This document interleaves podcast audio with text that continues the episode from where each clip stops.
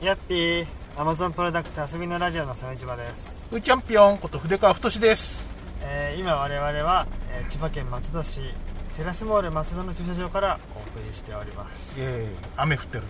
雨降ったんですね。めっちゃしんどい。寒いし。うん。なんでこんなことになっちゃったの？なんで？行こうよみたいなこと言っちゃったからさ、そうですね。え言うもんじゃなかったね。ー言うもんじゃないですね。前回の予告通り。うんプペプペリに来たんだよね。ニプペで。にプペ。ニプペしに来まして、えー。どうしよっかな。でもなんかあの反応見るとさ、うん。あのアマプロでプペルやってくれて嬉しいみたい。な私行かなくていいからみたいな。そうそうそうそうそう。そういう反応が結構多いじゃないですか。多かったですね。みんなやっぱあれ思ってんだね。一応見たいけどうん。あの詐欺師まがいみたいな。うん1円でも行くのが嫌だっていう。そういうことだよ。だから俺たちが2プペすることによって200プペぐらいをこう防御してるみたいな。そうだね。そう考えると非常にこうくどくと言っていいんじゃないですかね。そうそうそうそう。え悟りにチャレンジだよ。ーさあ通りに悟りにチャレンジしてねそうね。うん。なんかさあの宗教映画みたいなもんだからこされ吉田会長も誘そうかなと思ったんだけど。うんあ思った思った、うん。うん。ちょっとコロナ禍でね。なかなか難連携も難しいしね、うん。今回やめときました、誘いたかったけどね。えー誘いたかったね、吉田会長も巻き込んでうん。うん引きずり込んでね。引きずり込んで。プペレに行こうと思ったんだけでなんかルックスは立派じゃない？なんかスタジオ 4°C ど、うん、使ったりとか、あのー立派なもんだからそんな変な感じじゃなさそう。クオリティはそれはまあ全国公開できるレベルなんだろうね。だと思うよ。お話は多分感動ポルノでしょ？ポルノだと思うんですよ。俺の4回抜けますみたいな。4回抜け4回泣けます。あそっかうん。堀山が4回抜いたっつって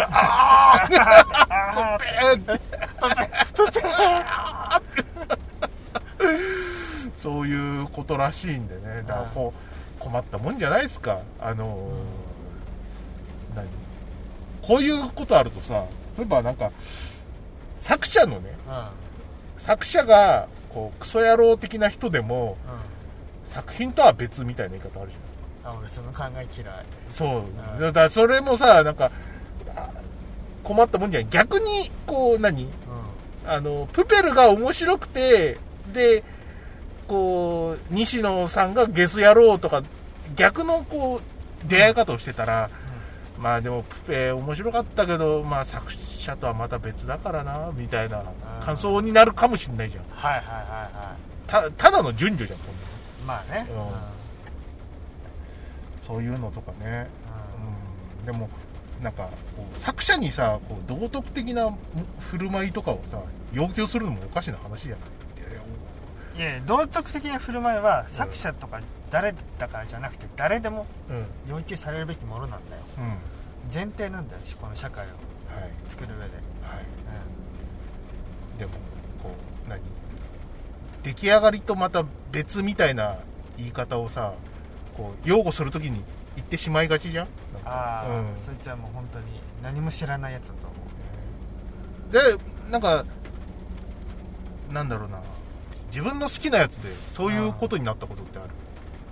ああークソ野郎だったなみたいな。でも好きだなみたいいややっぱりクソ野郎だと作品ごと嫌いになるよ、なマジで？うん、坊主憎けりゃ今朝までに。今朝まで憎いで。いう言葉の方が先にありますからね。はいはいはい。なんつったって、うん。やっぱりもう今朝まで憎くなるよね、そっうん。アメまあ、今のとこないけどねそうかうん苦しいまでに好きみたいな。例えばあの「スター・ウォーズ」とかあ「トレック」とか。はいはいはいはい。あそこ関係であとんでもない修文が出てしまったみたいな。秋分ね。自動愛好者だったみたいな。あー多分あるだろうねきっと。知らないだけだもん、うん。さ初代アナキンの運命とかね。うん。プライベートの。そう。だからやっぱ作者はね寡黙にしていった方がいいですね。黙ってた方がいい。そう。ね。そうね。でもさ西野さんはやっぱこう承認欲求の塊やっぱ芸能人芸人やってる人ですから、うん、2時間しか寝ないしな、うんそうそうそうそう、うん。そういうところ考えるとね、う黙ってるなんかありえないタイプの人だと思うんですよ、ね、んすごいね。うんそれその頭がいい人だと思うんですよ。分業制で絵本作ってで、ね、劇場公開できるアニメーションを作れるぐらいのこうプロデュース能力があるということでは大変素晴らしいものがあるんですけども、えこうねこうい余計なことをしてしまうわけですよね。こう自分の信者を作ってこう先導したりとか。うんやばいよねねそういうこうネットワークビジネス的なことがさやっぱりこう邪魔をしてくるよね作品なんていうか本来彼がなりたかった姿になれない上なれなかったゆえにうん。それをこじらせて、うん。悪へとこう傾いていくっていう、はいはいはいこういうことなんだね。そうだね。だもうアナキン・スカイウォーカーもそうだったし、うんそれからあとはインクレディブルズの最初の悪役もそうだったもんね。はいはいはいあああいつね。うミスターインクレディブルのあのー宮迫が声をん当て。て宮迫が声やってたやくしくも。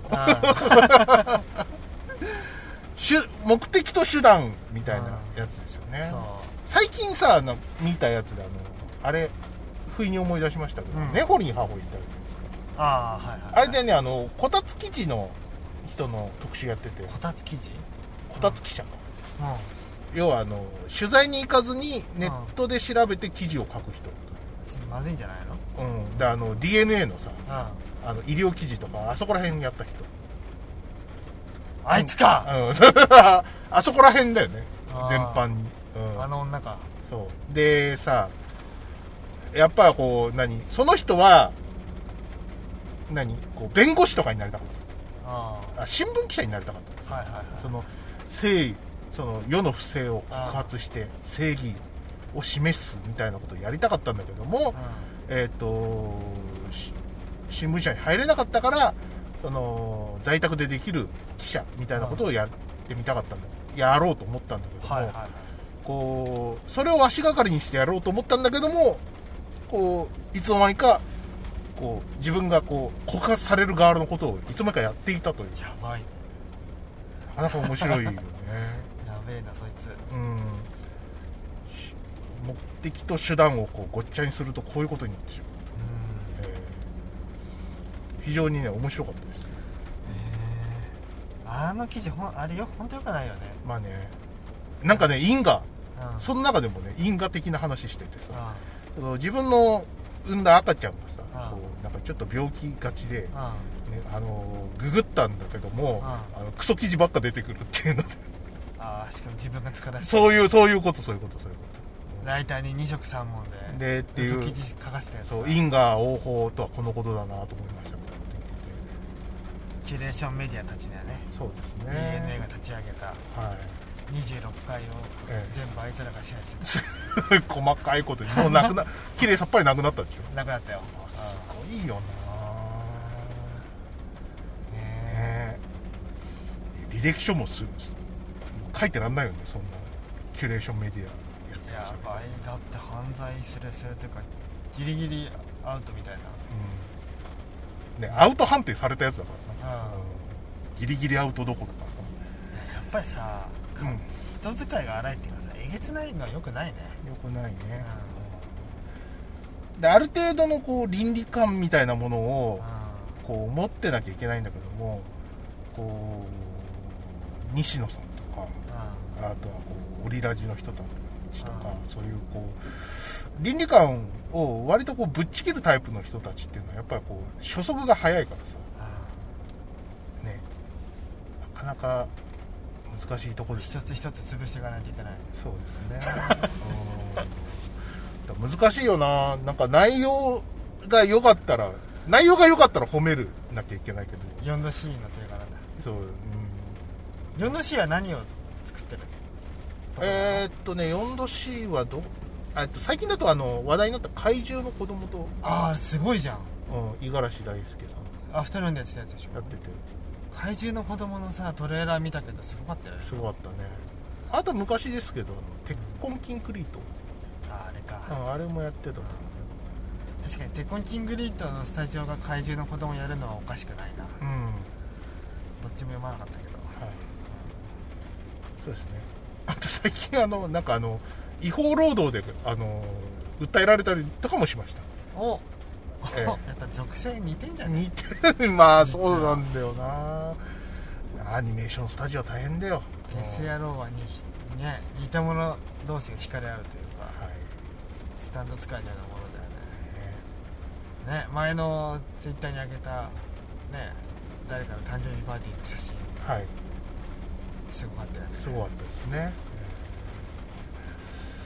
そんなとこですかね。まあこれ見る前ですからその後ね見見た後の感想がそうそうそう。じゃあちょっとプペルどんな風な内容だと思う？前話したあ話したか話したよな、うん。俺はあのえっ、と煙でこう青空の見えない街に住むそう人たちがあの街の外から来た老人が本当空は青いんじゃみたいなことを言って、えっ、とスモッグでやられて死ぬ。で あ嘘つきじじいとか言われちゃうんだけども、えっ、とポスターにいる、えー、と 少年。俺がプペルだと思ってるやうん。つプペルじゃないんでしょあいつ、らしいね。うん、あいつがようあの信じるのよ。うん。で青い空はきっとあるんだ。あるんだ。ってそう。ラピュタはきっとあるみたいな感じでこう大冒険をするんじゃないかと。はいはいはい。で鮫島さんの予想はえーっとなんだっけな、えー煙突掃除をしている少年がまあのえーっと消し済みになった少年の夢みたいな。煙突掃除でねなんか詰まっちゃって死んだそうそういうなんかテリー・ギーリアムみたいな感じの話じゃなんじゃないかみたいな。辛い。ブラジルみたいな。うん。どっちも辛いな。そっちだったら最高じゃん。最後あの真っ黒の消し済みの少年の亡骸がこうずーっとあのズームアウトしてって終わりみたいな。さあ4回抜けます。4回4回だけ感動ポルノで4回抜けるとホリエモンを4回抜いたっていうやつをねね。見に行かなきゃ。ね それ本当にそれだったら堀江も超サイコパスなんですけど そうですね。ああいろんなさ、うん。あの有名毒され有名人がさ、うん。ね、面白かったとかさ、はい。プペル最高とか言ってるよね、うん、うんホリエモンとえー、っとなんだっけあの TKO 木下ってのがちょっと笑ったんだあーウケるな、あれはネガキャンだわ。けどネガキャンだ。宮迫さんもそうでしょ？そうですね、えでこの前東野幸治ね。ーうん。最高でした。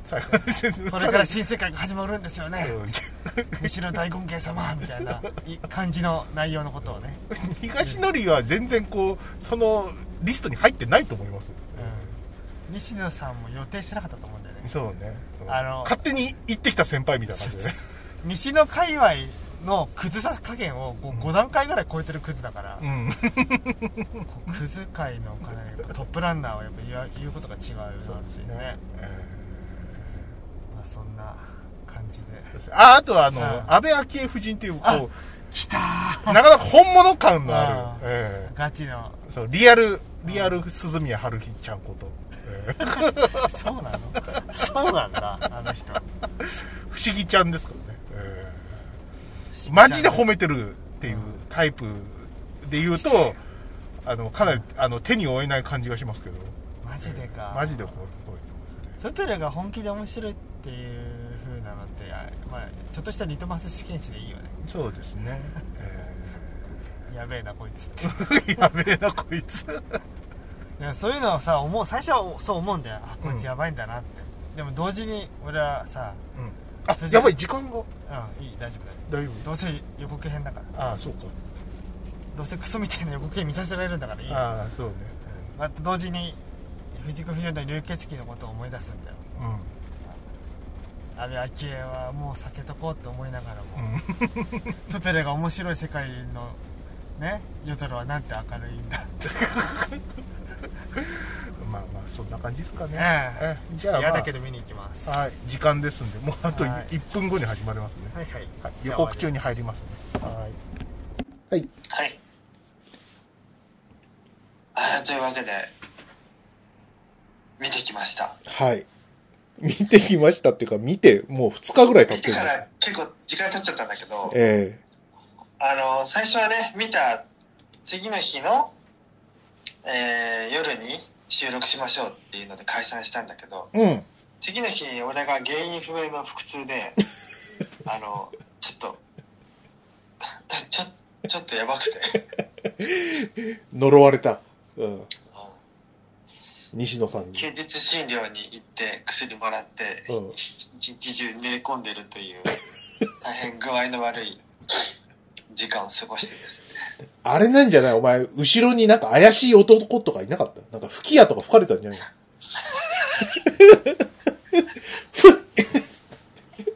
西、西野さんをバカにするやつは、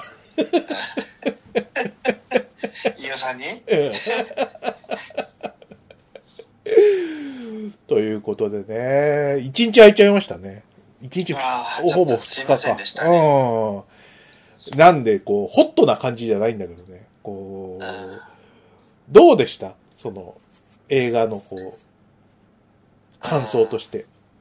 まあやっぱさあうんの4回抜けますっていうぐらいのこの感動ポルノだと思うよはい。感動ポルノ。そうなんですよ。感動ポルノでしてね。えコテコテのねー、はい。ポルノだったねね。でも、その、スタジオ 4°C の頑張りとか、なんか、うんね、ス 3DCG のクオリティはかなり高くて。高かったなうん。何しろあなた、あれですよ。あの、キャラクターデザインがさ、名称福島敦子ですからね。うんちょっと頑張りすぎなんですよね、ススタッフが。ええ何の人？あの、この人はもともと、あの、アニメーターとしてすごい、凄腕の人で、アキラとか、魔女の宅急便とか。ああすごい人だもう、もう、だから、要は、超、超がつく一流アニメーターだね。うん、で、えっ、と、キャラクターデザインとしては、えっ、と、まあ、ね、ゲーム的に言うと、ポポロクロイスの人ってことですよね。今回のね。え、プペルにもね、その、作家性が非常によく出てるというか、そうね。ね。うん今ね、あの、何？えっ、と、無料公開されてる、その、原作の絵本の方見たんですけどね、あの、一丁倍ぐらい可愛いですね。原作ではまあきキモいよねちょい、な、あれ、こんなキモかったの？みたいな感じなんだけどね。うんゆあの、念入りに書かれてはいるんですけど、なんかキャラクターとさ、なんか背景の、なんか差が激しい感じがするんだよな。気のせいかな？うんよくわかんない。まあ、そんな感じなんだよね。うん。うんで、あ、お俺、俺のじゃあ、所所感というかね。俺はね、割と楽しんじゃった。あ本当？西野さん最高っていう、マジで？ななんていうのかな、こう、僕たちのこのね、まあ、あとまあ、吉田会長のとこでもやってますけど、こう、ハッピーサイエンスフィルムうん。研究というか、うん。ね、こう、何かこう、何か出ちゃったみたいなタイミングで、あの、僕はなんか物を好きになっちゃうっぽくて。なんだろう、あの、本当にさ、もう最近よく思うんだけど、つまんないだったらつまんないでいいですよ。うんただ、その、何、無はやめてくれって思うんだよね。ああはいはいだそのスタンドバイミー的なさ、ことですよ。こう、原作の、あの、有名エピソードを、その、う んね、つなぎ合わせて、あの、体裁整えて出しましたっていう、CG は頑張りましたよ、みたいなのは、もう、時間の無駄だから、もう、そんなの見たくないですよ。スタンドバイミードラえもんのことね。そうですね。はい。うん 自らなんか、内なる怒りをさ、溜め込むんだったらちょうどいいかもしんないですよ。もうぜ絶対殺してやるんだみたいなさ、怒りをさ、内に秘めたいんだったら見るのはおすすめしますけど、うん。でも、なんだろうな、ちょ、ちょっとこのプペル好きになっちゃったのはさ、あの、に、滲み出ちゃってるんですよ。その、ね言いたいことがさ。隠しきれない。隠し、隠しきれない。ね。そう。あの、えっとね、まあ、古いリスナーさんしかわかんないですけど、ブッダ最短の頃でもう受けたさ、うんあの、なんだっけ、日本の神みたいなの出てくるシーンあるじゃん。う この花の咲夜姫がさ、ん。うん。うん。唐突に出てくるんですよ、あの映画は。出てくる。それでこう、何？こう、今、日本はその物質的な欲望にとらわれています。考えが凝り固まっています、みたいな。うん。ね、脳科学を自称する人や、みたいな。急、急に模擬健一郎ディスみたいな。気に入らんやつをディスり始めるや神なのにね。神なのに個人を特定してディスるっていうね、あの、最高のシーンあるんですけど、ああいうの見ると、ああ、超気に入らねえんだろうなと思って、この映画好きになっちゃうんだよね。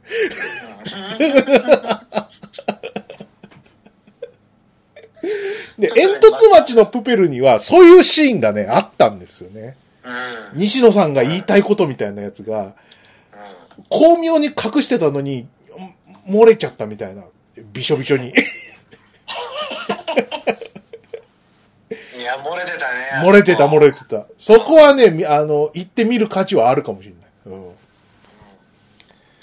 そうね。うん。だから、前提として、やっぱりこう、何、アニメスタッフの頑張りとかで、こう、すごい綺麗にはなってるんですよ。うん。うん。で、その、端々を、どうもなんかその、西野さんが足を引っ張ってるというか、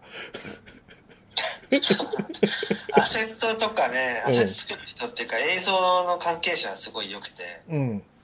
で、あの、ものすごく詰め込まれた要素もなんとか、なんとかなんとか形にしようと、編集もしてるよね。そう。本当は、本当は破綻者の設定なんだけど、う。ん。なんとか、こう、なんだろう、アニメーションスタッフのまとめの頑張りとか、うん志の輔師匠の奮闘とかで、うん。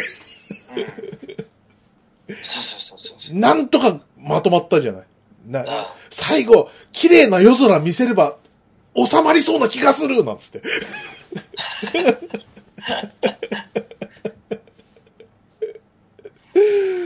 そう。でもね、その、端々でね、こう、入ってくるよね。認知の新世界の王の、なんていうか、俺の世、界の王者ね。そう。俺の考えたいいことみたいなやつがね、入ってくる、来たんだろうなってところが、あの、完全にいらないところだったりとか、さっき言ったみたいな、漏れちゃってるところだったりとか、うん。しちゃってるのが僕は良かったですね。えー、いいよね。まずはじゃあちょっとキャラクター行きましょうか、メインの。はいはいはいあのー、あ、そうだ、あと、前回話してたあの、なんですか、えっ、と、予想？はい。うんうん。うん。えっ、と、ふーちゃんの予想が、えっ、と、煙突町は、こう、煙で、あの、こう、空が見えないと。で、えっ、と、青空になってるんじゃ、みたいな。町から、町の外から来た老人が行って、で、そんな、あるわけねえよ、つって、老人は死に、で、その老人のザレ言を信じたプペルが、と思われる少年が、えー、あと、あゴミが、頑張って夜空を、あ星を見るとか、なんか、青空を見るみたいのでエンドだと思った、みたいな感じだったよね。で、鮫島さんは、あの、えーっと、煙突の中で、あの、消し済みになってる少年の、えー、夢っていう。うん、そうね。一ちょっと希望なさすぎたね。何なんだろう。そうね。意外と、あの、4回泣けますとか、こう、ダメ邦画っぽい感じにしといて、実はテリー・ギリアムだったみたいな。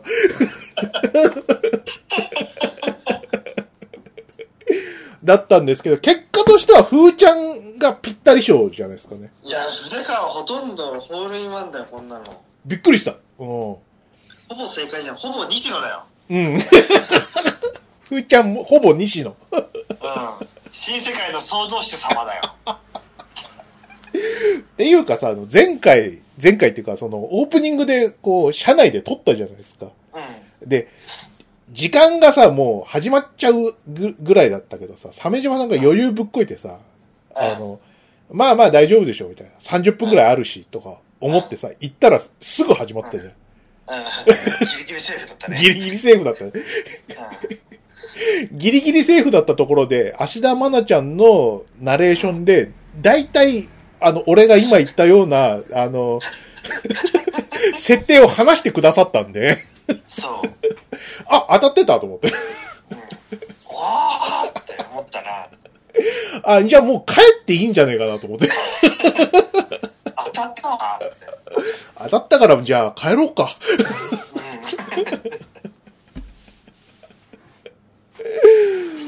ねえ。うん。あうんったら、そっくり。そう。のまんま。だ要、要は、あのーラピュタと、進撃の巨人なんだよね。進撃の巨人。うん。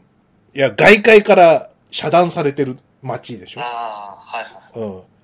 うん。で、プラス、えっ、と、お父さんは嘘つき呼ばわりされて死んじゃったっていうやつ。ああやつですよ。はいはいラピュタだうんラピュタなんですよー。すごい 大胆なことをなさるよね。キャラデザの人は原画で参加してたっていうのにさ。聞いたことあるな。聞いたことあんな。う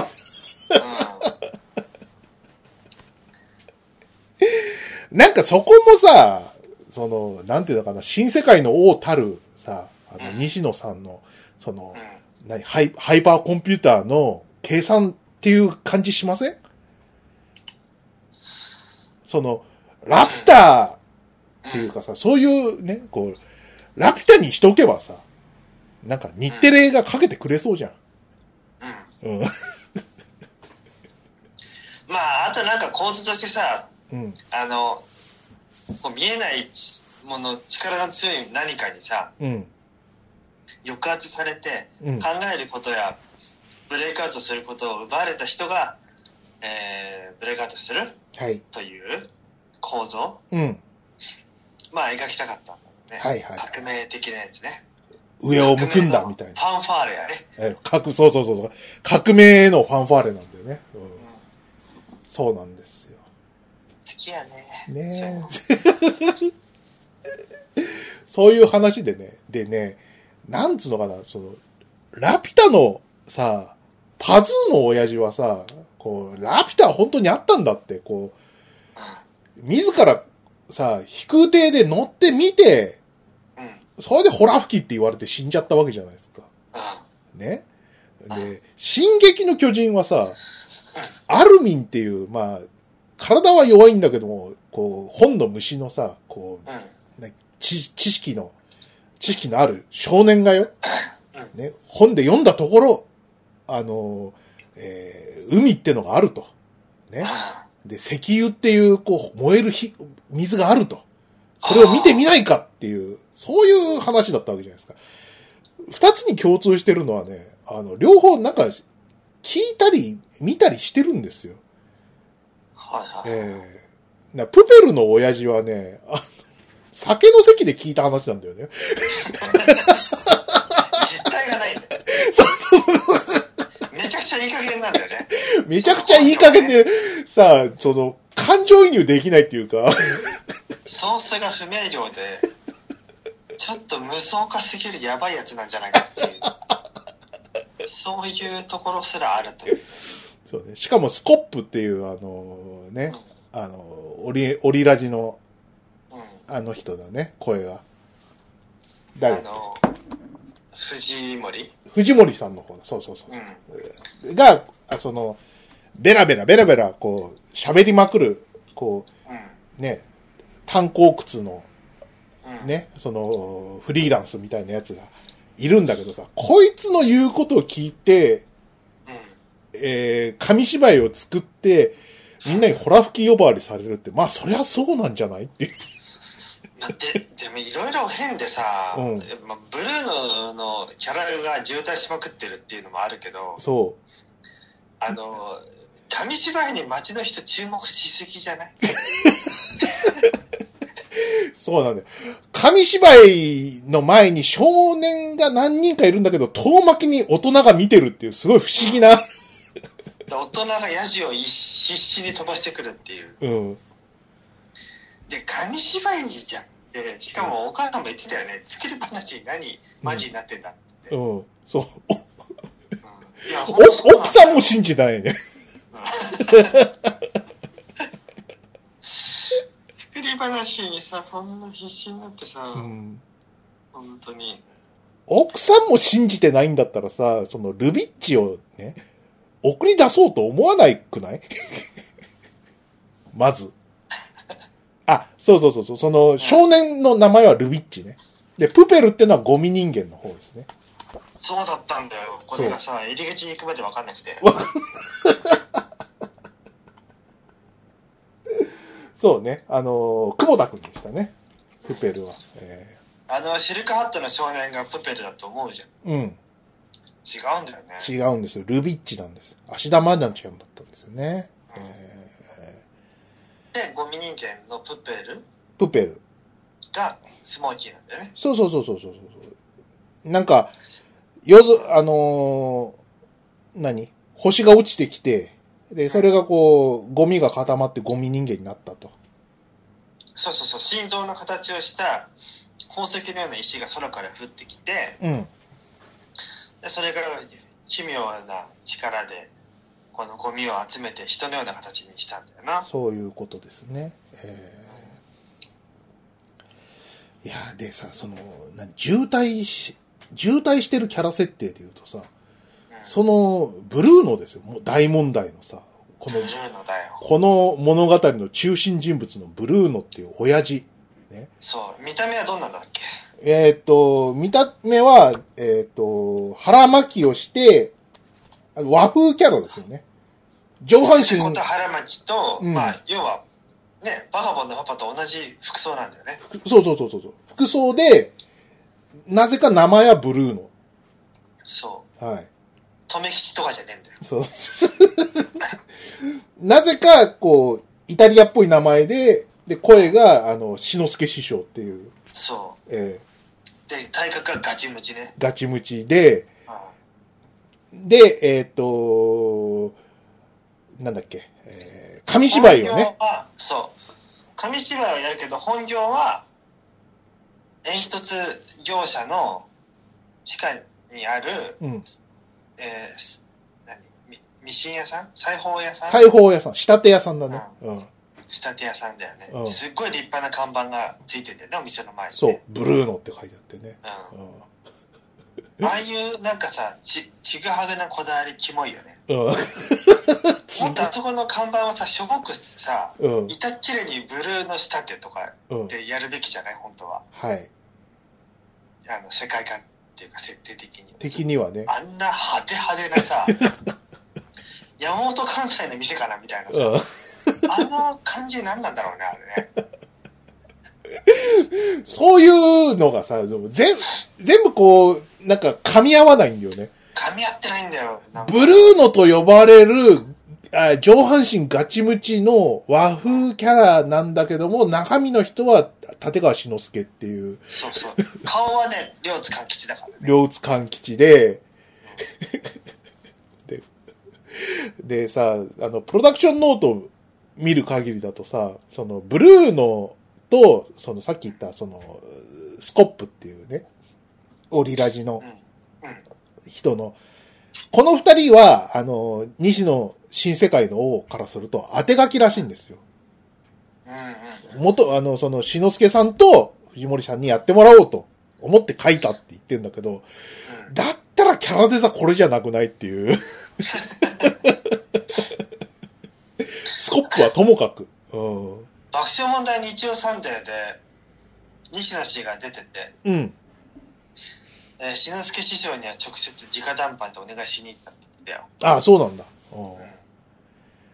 俺なのって思ったと思うよ。どうしてもガチムチ両津勘吉に声をやってほしい。ガチムチ両津勘吉で、えっ、と、仕立てやブルーので、しえー仕立てをしてますと。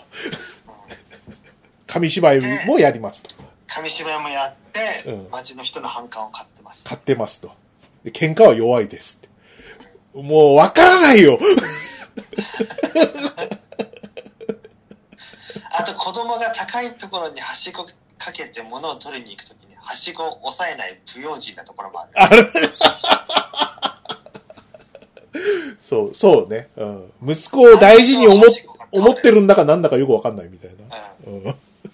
ちょっとやばい人かなっていう。そうね。うん。飲み屋で知り合ったやつの話をマジで信じる。マジで信じる上に、えっ、と、パンフによる、裏設定によると、えっ、と、この煙突町の、えー時間、えー時計針は8で固定なんだけども、えーブルーノの店の時計は12時で一回りになっているといううん。ことを見るにと、多分、西野さんの考えの中では、ブルーノは外の世界から来た人みたいなうん。設定があったんだろうけど、うん。あの、な スコップの話を真に受けて、あの、え、あ、何？えっ、と、紙芝居を作っちゃうあたり、お、お前は一体何なんだっていう。そうなんだよね。街の外から来たのか、単に頭の悪い人なのか。街の外から来ててそれなら相当やばい。やばい。だからやっぱ設定詰め込みすぎなんだよ。そう。詰め込みすぎ。確かに、うん。1個だけそこの時計の針が12個あるっていうのは、うん。その設定上のスパイスとしてはすごいいいけど、そこはもうね、外すべき。うん 全然うまくないんだもん。うそう。しかもうまくねえし。まくない。うんだってブルーのが謎すぎるから。もうそんな、そんな面白い、あなんかこう気の利いたスパイスがもう全部ダメになっちゃうぐらいのさ、そうそうそう。お前スコップのダマなし聞いて紙芝居作ったの？っていう。異常なんだよね。その割には仕立てができるんだとかさ。うんで、まあこれはあの、ブルーノの設定じゃないんだけどさ、その、ね、プペルもさ、うん。その、なゴミ人間で友達っていう仲だったんだけど、その、ね、集めたゴミの中にね、親父がなくした、あの、ブレスレッブレレット？うん。があったおかげで、こう、親父の、その、幻影を重ねるみたいなことにもなってって、うん。プペルは親父なの？みたいな。そうそうそう。なんかそこもよくわかんなくなってたよね。うんうんやたら親父のこう過去エピソードが出まくるから、うん。親父とプペルはとてもじゃないけど重ねらんないんだよイメージをうん。そう、だから、あの、久保田くん、デゾンなんだよね。いやだってャラクター造形と、うんブルーノのキャラクター造形が180度違うから全く、そう。全くプペルみたいな、こう、ガリ、痩せこけのガリガリみたいなキャラデザだったらね、その、良かったんじゃない？親父と重ねても良かったと思いますけど、うんまあちょちょっとそのビジュアルで似すぎるのはあまりにこのうん、話が平坦すぎるからうん。避けたのかもしれない。けどね、ね。うん。うん。そうなんだよ。さっきさ、ドア、よいしょで、こう、まとめたっていうさ、あたりもさ、その、志の輔師匠がさ、こう、何？こう紙芝居をうん。読み上げるみたいな、うん。ね、そういうシーンがあったよね。そこはすごい、こう、あ、やっぱ落語家さんうまいなって感じのさ、うん。あれがあったんですけども、そうね。ね。あそこは志の輔師匠じゃないとできないんじゃないかっていうようなあの名上司の場面があったね。そう、名上司の場面があったんだけど、ね、そうなってくるとこう、え、プペルがやればよかったの？みたいな、なんかこう、プペルはもうその時点では親父の化身みたいな感じにはなってたんだけども、そうなると、こう、久保田くんがこれをやるってことにもなるし、久保田くんはちょっとできそうにないなとかね、すごいこう、頭が混乱しましたね。プペルがねなんかね出来の悪い善人みたいな描かれ方しててねそうそうそうそうそうあれキモかったねそう。うん。あのキャラ造形もう古いよね。うん。なんかこう、純朴な、なんか、うん。あの、不器用な人みたいな。そうそうそうそうそう、うん。その割には、絶対に言っちゃいけないこと言っちゃったりとかね。ううんん。。私って、私、違うんですよ。ち、ち、違わないんだよね。うん。違わないんだよ。ちゃんとなんかジャイアンみ、ねジャイアンみたいなやつに、あの、うんうん。ね、プペルとルビッチの中での、こう、秘密みたいなことを喋ってますから、えー言い逃れできないんですよ。そうなんだよ。全く言い逃れできないんだよ。純朴では済まされない。その場面が結構えぐくてさ、あの、いじめっ子キャラのさ、アントニオがさ、うんプペルをとつき回すんだけどさ、ーちょっとシャレにならない？うん、ちょっと、そうね、暴力、暴力えぐくてさ、うん、えぐかった。すごい。もう、あの、暴力シーンはもうほ、ほ、ほぼバキだったよね。うん。高速でもう、拳が顔面にめり込んで、この、骨格以外の、うん。あの、ぶ、あの、セカンダリーアニメーションの部分がこう残ってさ、うん。遅れてついてくるみたいな、なるじゃん。そうねババキで。うん。まぶただけちょっと浮いてるみたいなやつ。うん。あれを、右手左手両方と、両方ともやって、うん。その後に、眼球つぶしと、うん。耳、耳そぎと、うん。もう途中からこうバキとゲッターロボが混ざってるよ バキとゲッターロハンマ裕次郎とジンハヤトみたいな。そうそうそう。で、おまけに最後にドブ側に叩き落とすっていう。うん。死ぬよね、普通。ねで、結果、プペル、右耳なくなったりとかして、そうそうそう。耳聞こえなくなったりしてましたから、なってた、なってた。え片耳聞こえなくなと、っ引くわ。た。本当に引くわ。引くわ。ジャイアンみたいな位置なのに。一応なんか会話ができる、さ、うん。知性を持ったこう存在に対してその仕打ちをさ、うん。するってな、なんなの？って思っちゃう。そうね。あーいや、引いたわ。あーあちょっとバキで思い出したんだけど、うんあのブルーノの過去シーンでさ、うん。ブルーノの家がさ、こうバキの家みたいになってましたよね。ああ、そうですね。あの、バキ死ねえみたいな。玄関に落書きばかり、嘘つきブルーノみたいな。そうそうそう。紙芝居の影響力すごいんだよ。そんなに、そそんなに怒ることないよ。そんなに怒ることないんだよ、あれは。おそらく紙芝居以外で相当やらかしてる可能性があるんだよ。なんかさ、あの、新宿駅のさ、あの、うん西口とかでさ、すごい、あの、右翼のさ、演説とかあるけどさ、俺、あんなに怒んないよ。そうだよね。武力の演説大体口頭向けなこと言ってるわけじゃない。そう。行動向けって意味では全く一緒だし、そんな怒ることはないじゃないか、みたいな。そんなにマジになってんだよね、みんなね。うん。そう。なんか、その、煙の向こうがあるなんて許せないみたいな。うん。うん。そうってそうね。別にあってもよくない？あってあってもいい。あってもいいしさ、あってもいいよ。もっと言うとさ、この設定の中のその煙突町って100年以上経ってるじゃん。うんうんうん。ね、その煙で閉ざされて。そうだね。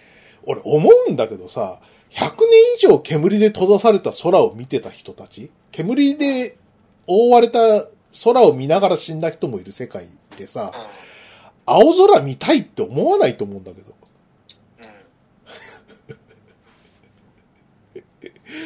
どういうこと？だあ、その、なんだ、青空とか夜空、綺麗な夜空みたいなやつがうん。あって、見たことがあって、それが遮られたら見たいと思いますよ。うん。でも見たことない、さ、ものがあるって言われて、うんそんなこう好奇心を寄せるかなっていううんところはある。美しいと思うかどうかもちょっと俺怪しいなって思ううん。うん。それね。ね。うん。でも、その、なんていうのかな、こう、前提として、こう、何？青空があるんだとか、夜空、夜空があるんだぞ、みたいな。星があるんだ、みたいなことうをん、こう、まあ、好奇心は持つかもしれないけど、見たいなっていうことにな、一律になるんだよね。そのアントニオもさ。なんか。うん。うん。それは、なんかなと思いながら見てたよ。うん。アントニオも一応、一瞬のこう、煙の晴れ間の向こうにあ、一応見てはいるか。見たんだよね。うん見てはいるよな。うん。で、彼自身もこう、煙突の向こう、煙の向こうに対して関心を持とうと思ったが、だがしかし断念をしたという過去がある。はい。設定上は。そうですね。えうんーまあね、まあそういうのとか、まあ、なんだろうね。なんか、あ、そうそうそう。俺の、その、うんおさっき滲み出ちゃったシーンみたいなところを言わないと。うん。うんその、そうそうそう。スコップなんで煙の夜空になったかっていうのと関係あるんだよね。そうそうそうそうそうそう。どうもその、なんていうのかな、えっ、と、何？食べ物は腐る。ね？えっ、と、木も腐ると。物質は全部、こう、朽ちるのに、お金だけが朽ちらないから、こう、おかしなことになるということに気づいた、どこぞの溜め込んじゃうんだってやつ。溜め込んじゃう。そう、それがこう、貧富の格差につながっているんだということに気づいた経済学者がね、腐るお金を発明したんだよね。名前のやつね。なんだっけ？L。?L。そうそうそうそう。うん。なんかペーパーマネーみたいな名前ついてたかな。うん。なんかそ、それがさ、レターマネーだ。うんそうそう。うん。で、腐るんだって金が。腐っちゃうの？そうそう。そうなんだよ。だから、その、人へ人へね、その、その、リレーしないと、ダメなんだって、その、貨幣は。で、そういう、こう、貨幣経済を作ったっていう、か、そそれを、こう、なんか妬んでそうそうそうそう。お金の方で、のが腐ることによって、みんなが酔い越しの金を持たなくするっていうことです。そうそうそうそうそう、そういうこと、そういうこと、そういうこと。うん。まあ、めちゃくちゃ突っ込みどころたくさんあるけど、まあ、先行こうよ。まあ、一旦、一旦行こう。まあ、いいよっていう。まあまあまあまあまあまあ、まあ。で、なんだっけ？そ、他国が攻めてきたんだっけ？それが嫌だっつって。えっとねうん。それでものすごくせ世界良くなったんだよ。良くなったのか？うん。そう。誰かだけが特別に、あの、富を築き上げるということはなくて、うん。富のがすごく平均的に平等になったんだっていうのを言ってたよね。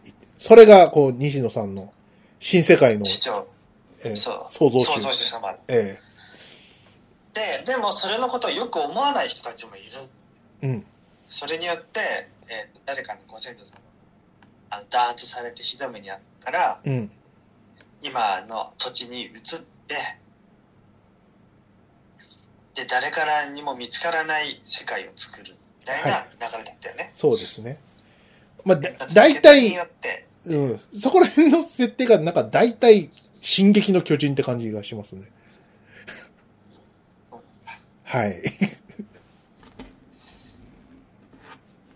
そうですね。そういう、こう、隠された、人々からこう、改ざんされた歴史っていうのがあるということをですね、こう、スコップが教えてくれるんだよね。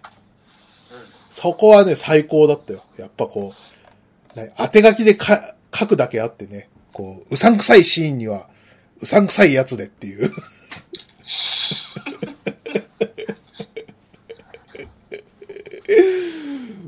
名シーンでしたよ。えー、あ、なんかすごい、あ、宗教アニメっぽい感じ出てるなと思ってさ、そこはちょっと身乗り出して見ちゃったね。ハッピーサイエンスでもあんな感じだったもんな。そうそうそうそうそう。ハッピーサイエンスでも、あの、ドカーンって、こう、主張するみたいなシーンはね、ああいう感じでやってたんで、うん。非常にね、よかったですよ。新しいうん。設定と現代の世界をこう比べて、うん。今の社会にはこんなに毒されてるそうそうそうそう。間違、今の、今の世界は間違っているんだという、そういうやつね。うん。あと、俺の考えた経済論という。そうそう。だからもう、ダメなんだっつって、こう俺についてこいっつって、はい。ね。そうね。で、プペルの、こう、か買ってみんなに売りさばきたまえっつって、価値のあるものと交換して、つって。日本円をほら、手放してほら、早く。よくないものだから、それは。そう。レター通貨だから。日本円なんてもう持ってちゃいけないよ。回さなきゃ経済をっていう。煙突町のプペルのチケットと、うん。なんかパフをやろうって。そう必要保険全部積み込みましたっていうね。えーああ、なるほどっていう感じしますよね。うんえ新人が足らんなって言われる。ー やっぱね、あのシーンの生臭さったらなかったよ。生臭かったね。あのシーン抜きで考えると、まあ、それほど変な感じでもないんだけど、その、うんあそこだけ急に臭い感じ。なんか、そうそう普通に考えてさ、じゃあ、例えば給料が入って、その給料がどんどん使わないと、その給料そのものの価値が下がっていくとするじゃん。はい、じゃあ、お店で 100L 使うとするじゃない、はい。で、1ヶ月分の食料品やら生活必需品を買うじゃん。うん、じゃあ、その効果を受け取った、じゃあ、松本清はさ、うん。もう腐れ銭しかないじゃん。どうすんの？松清。潰れるよね。そうね。うん。どうな、どうなってんの？え、あの、人の手に渡ったら、あの、鮮度上がるの？わかんのかな？どうすんの？え俺、だったら、もうなんか、人雇って、あの、右に左にこう、移動させるやつを、そういう銀行を作る。ずっと循環し続ける銀行。そう、ボロ儲けだな。そう、そうもうそこまでいったらもう、お金腐んのやめようぜって。お金腐らせ大気汚染して大変だよね。ね。煙突町。うん煙突町は本当にね、突っ込みどこ満載なんだよね。お母さんがさ、そう、ルビッチのお母さんがさ、うん。うんその、喘息なのはわかるんだけどさ、うんうん。まあ、煙突の町だから、はい、やられるでしょ。機関士、うん機関系は空気悪いよ。空気悪いから、喘息なのはわかるんだけど、あの、車椅子なんだよね。そうだったね。うん。で、なんかあの、今、無料公開の原作見見てみたら、あお母さん、うん。あの、車椅子じゃないのね。そう。ん何なのまこれ？た煙突町がさ、全然バリアフリーじゃないじゃん、あそこ。うん。バリアだらけでさ。うん。バリアだらけ。なんであんなさ、か、なんか、かなんだっけ、車椅子？うん。にしたんだろうね。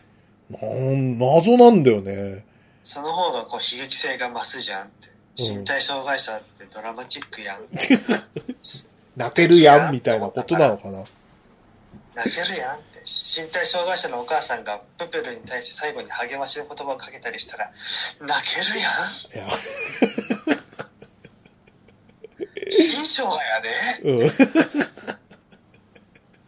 片原応援するんやで。も。う、もう鮫島さんもうよせ。って、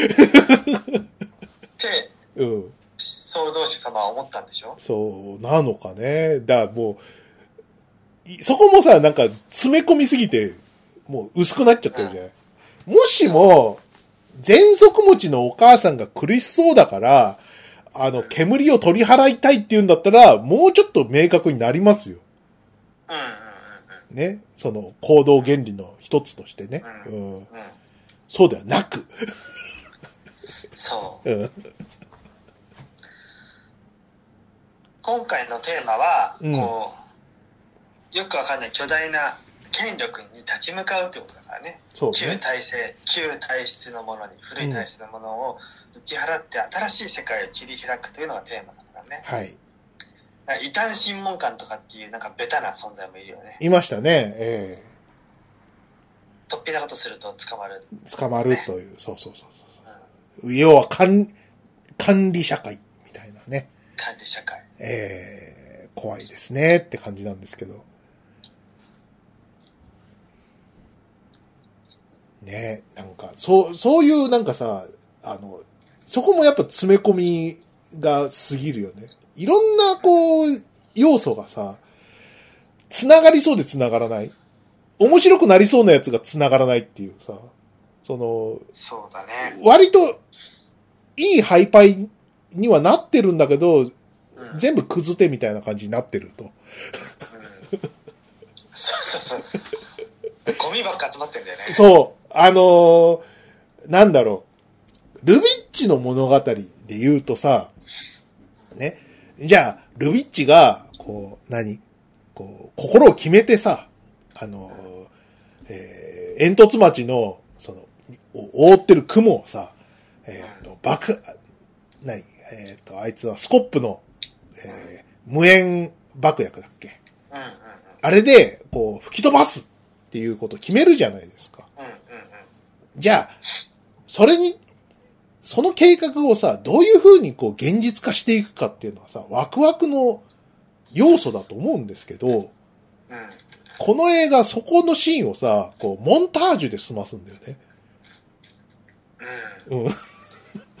やっぱ歌売りたいから なんかさ、思い出してみてもさ、例え、あの、何？気球の原理を使ってうん浮かび上がるじゃない？船がさ。うん。っていうのもさ、あの、なんか、何？途中でほら、ガラス作ってる、ガラス細工作るときにさ、うん煙が上がっていくのはなぜ？みたいなこと言ってんじゃん。ああ言ってた言ってたあれ多分伏線の、あの、なんか、残骸みたいなやつ。あそうだねそうなんだよ。熱を持ったものはなんかしあれだ密度がそうそうそう。上がるんだって上がるんだって、親父に教えてもらったりとか、ああいうのとかさ、その、うまい伏線としてさ、そういえばお父さん言ってたとかさ、そういう風なのってできない？多分、俺わかるんだよ。そういう残骸があるの理由がね、あの、ちょっとここに書いてありまして、うん。ちょっと、えっ、と、プロダクションノートの、あの、うんとこ読みますよ。はいえーっとですね、今回はその新世界の王西野さんが、あの、脚本をこう頑張って作ってらっしゃって、うんかなりね、十、十いくつも、こう、決定校まで作ってるんですよ。かかってるんですよ。で、えーっと、公開が2020年の12月ですよね。去年の12月ですよね。はいはで、あの、この日付、ちゃんとみ覚えておいてください。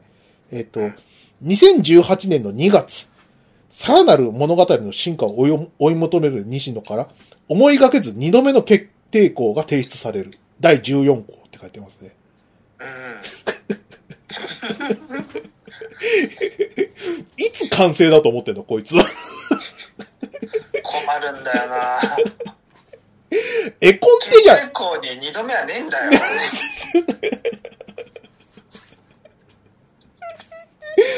2度目の決定校って何って話じゃん。うんしかもこの2度目の決定校から、クレアとドロシーっていう新キャラが追加されてるんですよ。めちゃくちゃなんだよ、もう。うん。女タレントが声やってるでしょ？えーっとね、この、えードロシー、クレアとドロシー姉妹っていうのは、そう、そうですね。えーっと、ルビッチの頼れる兄貴分、姉貴分と、うんあとは、占いの占いかそうそうそう、うんなんか武器のやつと言いましたよね。うんクレアとドロ、えードロシーが、えーなんか炎の人だな。でクレアがだから占い師。近いメカニックに強いんだよねそうそうそうそうそう。で、こいつら、あ何のためにいたの？みたいな感じだったんですけど、案の定、その、最終決定校2で 追加された、えっ、と、新キャラだということで、西野さんね、足引っ張りまくってるんですよね。これ多分、ちょっと仲良くなったんじゃないかな、西野さんと。そうですね。中の人が。はい。ここね、あの、プロダクションノートって書いてあるんですけどね、こう、恨み節みたいなの書いてあって、うん。アニメーションプロデューサーの長谷川はすでに作業に入っていた現場を必死で取りまとめつつ、絵コンテの動きを止めまいと、うん。迷わず書き進めてもらうことを優先しましたと振り返るだって。もう最悪じゃん。もう最悪だよ。もう走りながら作るですよ、これ。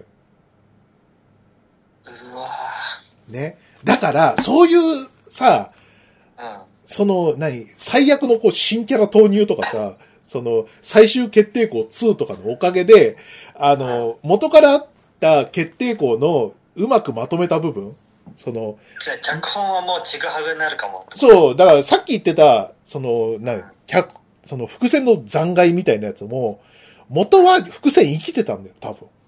そうだね。ドロシーいらんもんね。ドロシーいらんし、その、うん。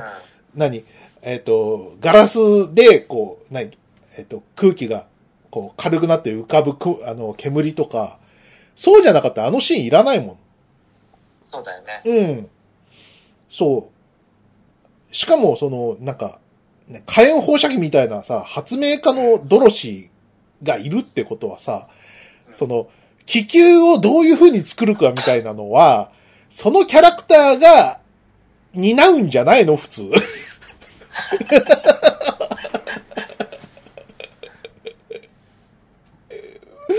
ここに脚本の混乱がまた出てますよね。えうん。でもほら、うん中の人が多分、新世界のーうん、ね、創造主様と急に仲良くなったりして、うん。ね、多分枕的な 何かがあった可能性が。わかんいやこれは日曜サンデーでもあの、ワンナイトラブはやりまくってて、みんな幸せにしてるって言ってたから、わあ、そうか。のうちの一人なんじゃないかな。いそっか。や幸せになってるでしょ？幸せ、一そう発。やった上にキャストになったから。で女の人と創造主は幸せになってるけど、現場は不幸になってる。いや、辛いね。本当に。おーなんか、そういうね、なんか、裏読みとかするとね、すごい面白いですよ。ああ、なんか、そうね。そうちょっと見えてくるね、その辺。見えてくる。あの、現場の大変さっていうか。伏線張ろうとしたんだよね、みたいなやつ。いい伏線だっただな。のにな。うん最初のハロウィンの踊りもじ俺そんな好きじゃないんだよね。うんちょっと戻っちゃう。まあね唐。突だし、うんプペルがあんなにかっちり踊れるのも全く理由がわかんないし。うん。そのハロウィンの格好してる子供たちが、まあ、仮にめっちゃ練習しててかっちり踊れるとしても、うん。あそこで何で踊ってるのかもわかんないじうん。ゃん。ハロウィンって、ね、大人に歌詞をたかりまくる祭りだって踊りとか全くしないじゃない。はい。でい意味わかんないんだよね、あのチームはね。そうね。うん。いやーなんかね、そういう、なんか、いろんなところにこう、何こう、残念な、残念なかけらがいっぱい落ちてて、でもたくさんしてるよね。そう。でもそういうなんか、よくわかんないけど、本当に言いたいことは、こう、滲み出ちゃったみたいな、あたり。サロンに金払えよ。そうそうそうそうそうそうそう。そういう、こう、ね、スケベ心みたいなのが、あの、唐突に出ちゃうあたりとか、うん。非常にね、いいですよ。あの、法吉とかでもやってほしいな、ぐらいの。辛いなそれやるの。お金は腐った方がいいのでありまする、みたいなことを言ってほしいですよ。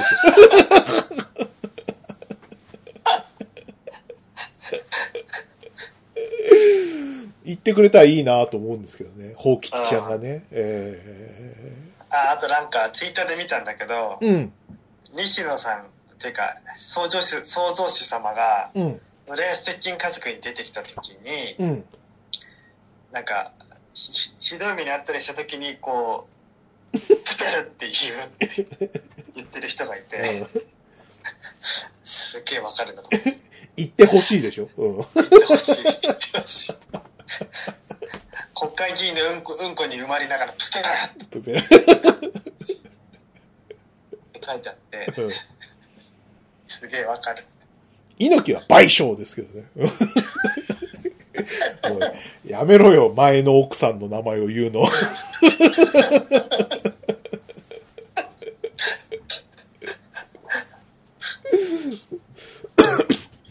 いやー、まあそんなですね。まあこんなとこっすかね。映像は良かったですよ。本当あの、映像は良かったです。あの、うん。本当にあの、美術とかキャラクターもね。数倍、こう、何？いいですよ。あの、原作の絵本よりも。あ、キャラは見える感じになってたね。そうだね。うん。い今さ、見てんだけど、やっぱキャラクターだけ下手なんだよな。何なんだろうな。背景はすごいいいんだけど。うん。ななんか分業で、文教だからじゃうない？ん、っていうのもあるんだろうけどね。うん。ドロシーの髪にメッシュ入ってるの、ちょっとこう、10年遅れって感じがして、気になった。アジア系女性の髪にメッシュ入れるのやめ、やめたらいい。鮫島さんよく言うんだよ、それな。んうんえースコット・ピルグリム VS ワールドの時の登場人物がそうだったじゃん。はい。ライブス・チャウが。うん。で、それ以降、あの、なんだっけ。あと、ゴーゴー卵。ゴーゴー卵っていうのは、あ、ベイマックス。ヒーロー6、はい。ベイマックスか。うん。のキャラとか、なんかたくさん、みんな、みんなメッシュ入ってんだよ、紫の。うん。もう、それってさ、ちょっとさ、うん。お前らアジア人なんてこうだろみたいな、そういうのをやっぱ感じるんだよね。うん。欧米社会の中での作品の中に、そうアジア人女性はそう扱われるっていう、うん。そういう位置づけとしてされるっていう、でさタイプ、ステレオタイプっていうかさ、型が出来上がっててさ、うん。それも嫌だし、それの表面だけなぞって真似するこいつらも嫌なんだよ。あ、なんかみんな、おアジア女性にはメッシュが入ってるし、今回も入れとこうぐらいのうん。感じでやってそうで、ちょっとな。あ、そうだ、あと、国村淳どうだったああ、えっ、と、国村淳はなんだっけ？親方か。えうん。煙突掃除の会社の親方。はい。もう、あの、ダン、ダンさんね。うん。国村淳はもう国村淳を演じてらっしゃいましたよ。すぐ、すぐ分かったね。国村淳だなって。彼はさ、あの、全然声誰だ、誰なのっていうの分かんなかったけど、うん。だ国村淳だなとはすぐ分かったね。うん。久保田くんのね、あの、こう、ね謎アニメ仕事第2弾ですよ。えで、第1弾？第1弾のモンスターストライク。モンスト？モンストの劇場版の主人公の子やってて。へえ、謎。な、な、あんまりも謎すぎて、はぁって感じなんだけど。ダンさんはこれいい親方で、プペルっていう身寄りのないこうゴミ人間を、うんルビッチっていう、あの、なんか片親なくして上に母親が片輪っていう、うん。なんか相当どん詰まりなこと 言い方、お前、鮫島。障害者っていうすごいどん詰まり子供を、の身を持ってか、プペルにも仕事を与えるんだよね。うん。で、プペルを連れてって、まあ、プペルはその時点で指名手配されてるんだけど、うん。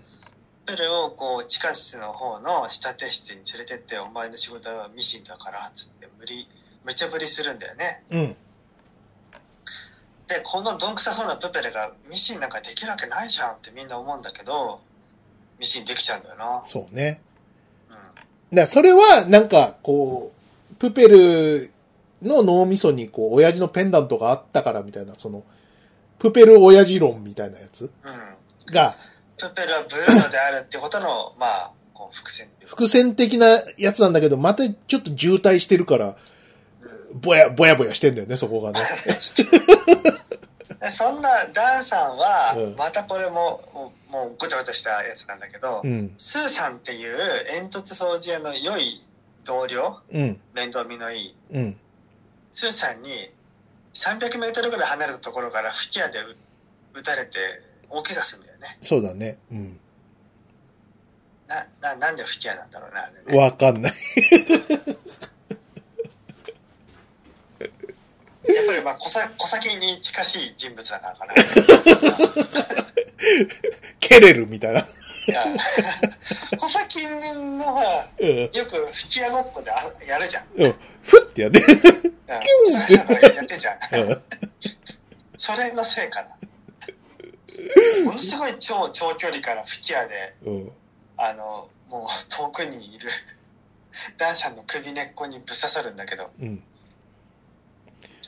謎の、謎の暗殺シーンだったね、あそこね。謎の暗殺シーンなんで 実は裏切り者でしたえ実はスーさんは異端審問官のメンバーだったんだよねえうん。はあってなんない そうだよね。これもさ、なんかその、なんだっけ、スーさん？うそのん、飯尾さんね。飯尾さんがやってる、こう、うん。煙突掃除屋の人。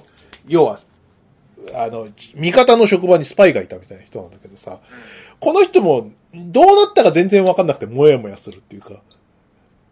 なんか、例えばなんか、ボコボコにやられちゃったとかさ、そういうのもなくね、普通に、こう、いなくなるっていうかさ、あ一応あれで最後の船が浮くか浮かないかの乱闘シーンでスーさんはあ、いた？KO されてた。うん。あ、KO されてたっけ？うん。そっか。じゃあいいや。うん。でもあれでどさくさに紛れてどつき合いの中でたまたま KO されてるだけだから。そっか。うん。なんかね、あ、今ね、ちょっと鮫島さん話してる間ね、あの、うん。無料、あの、公開されてる、こう、やつ見てたんですけど、はいはいはい。あの、ラストは、アニメスタッフは相当頑張ったね。あの、頑張ったっていうか、あの、それまでも話してないけど、ダメな、こう、邦画仕草みたいなのいっぱいやってるから、この映画。うんその、ルビッチが、こう、た、何こう、行動を起こそうとして、こう、何？うんななんだっけ、し、あの、止め、あ止められそうになった時にさ、うんこう、何？車椅子のお母さんがさ、行きなさい、ルビッチみたいな。ああはいはいお父さんはみたいな。なんか演説かましてくだくださったじゃないですか。うんで、あそこでさ、なんか、あの、何？し執政官の人たちもさ、町の人たちも、みんな聞き入っちゃってるっていうさ、このだうんうん、ダメな方が仕草。方が仕草ね やってるよ、みたいな感じ。うん。もうみんな、みんな黙ってこう、小い小池栄子の、なんか演説を聞いてらっしゃって、声のね、お母さんの声の、うなんかなと思いながら。うん。で、そう、そういうところがあって、ね、だ、ダメダメだなと思ったんだけどさ、うん。あの、原作のさ、そのラストの方とかさ、見たらね、もうくどくて、ルビッチと、こ、うルビッチとそのプペルがさ、な、涙をポロポロ流して、こう、僕の体の中にペンダントがあっあの、ブレスレットがあったよ、みたいな。ポロポロ、ポロポロ、お、お父さん、ポロポロ、ポロポロ、ルビッチよ、君は友達はポロポロ、ポロポロしてんだよ。うんずすげえ、ダッセーって感じなんだけど。ああの、なんかね、あの、アニメのラストはね、プペル、割と黙って言っちゃうんだよね。ああちゃんと空が晴れてそうそうそうまく爆発しましたっていうのがあって、う。そう。んで、あの、プペルの心臓の星がさ、うん、あの、割とこう、こういうこう、ベタベタなこう、お涙みたいな感じの別れじゃなくてさ、スーッといっちゃって、っていうのはね、あ、なんか、アニメスタッフの抵抗って感じがしてよかった。4度 C 頑張ったな戦ったなみたいな。ちょっとこれ違くないですかみたいなこと言われたと思うんだよ。いで一応プペルはな泣きのシーンはあったねあったね。あったわ、あったはあったけど、うん。ラストはこんなにベタベタじゃないわ。うん。だって見てくださいよ。プペルさんがさ、もう、目がドアップになって、目のレンズに、ルビッチさんがこう映って、ルビッチさんも泣いてるんですよ。そう、うん君と過ごした時間僕は本当に幸せだったようん。ありがとうルビッチバイバイというね、泣ける。泣けますなえうわ擦れるわもう抜き放題だ抜き放題馬のクソだな本当にーもう、目玉びしょびしょですよ、本当に。本当だよねねでもアニメはちゃんちゃんとかっこいいです。かっこよく分かれてますね。ね頑張った。うん頑張ったね何を言いたいかっていうと、こう、ね、大御所キャラクターデザイナー以下、皆さん、お疲れ様でしたって感じで、ね。ねもうプペル最高ってなっちゃうわね そうですね。えでもやっぱ全体的にメンタリティはやっぱきつかったねー、きついよ。それはもう、うんえーそれは分か分かりきったことじゃん。うんうん何せ、だってさ、映画のコピーが信じ抜けですよ。何をだよって話じゃん。西野さんをかいっと自分っぽくしてるんじゃないよ、本当に。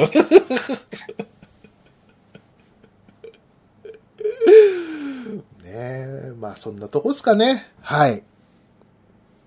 大創造主様のうん。作品ですからね、皆さんも見てくださいね。はい。新世界の創造主が、ね、プペってるんで、そうですね。あの、何？もう耐えきれないところが漏れちゃってるところとかは必見ですね。え必見ですね。えはい。そういうところをね、ぜひぜひ。あと、ああ、ここの伏線うまくないのは、新世界の王が邪魔したんだなとか、そういうことを思って見ていただくと、面白さが倍増します。はい。そうですね。本当に、あの、いろんなものが詰まった作品ですよね。そうですね。ええええそれじゃあ、終わりますか。はい。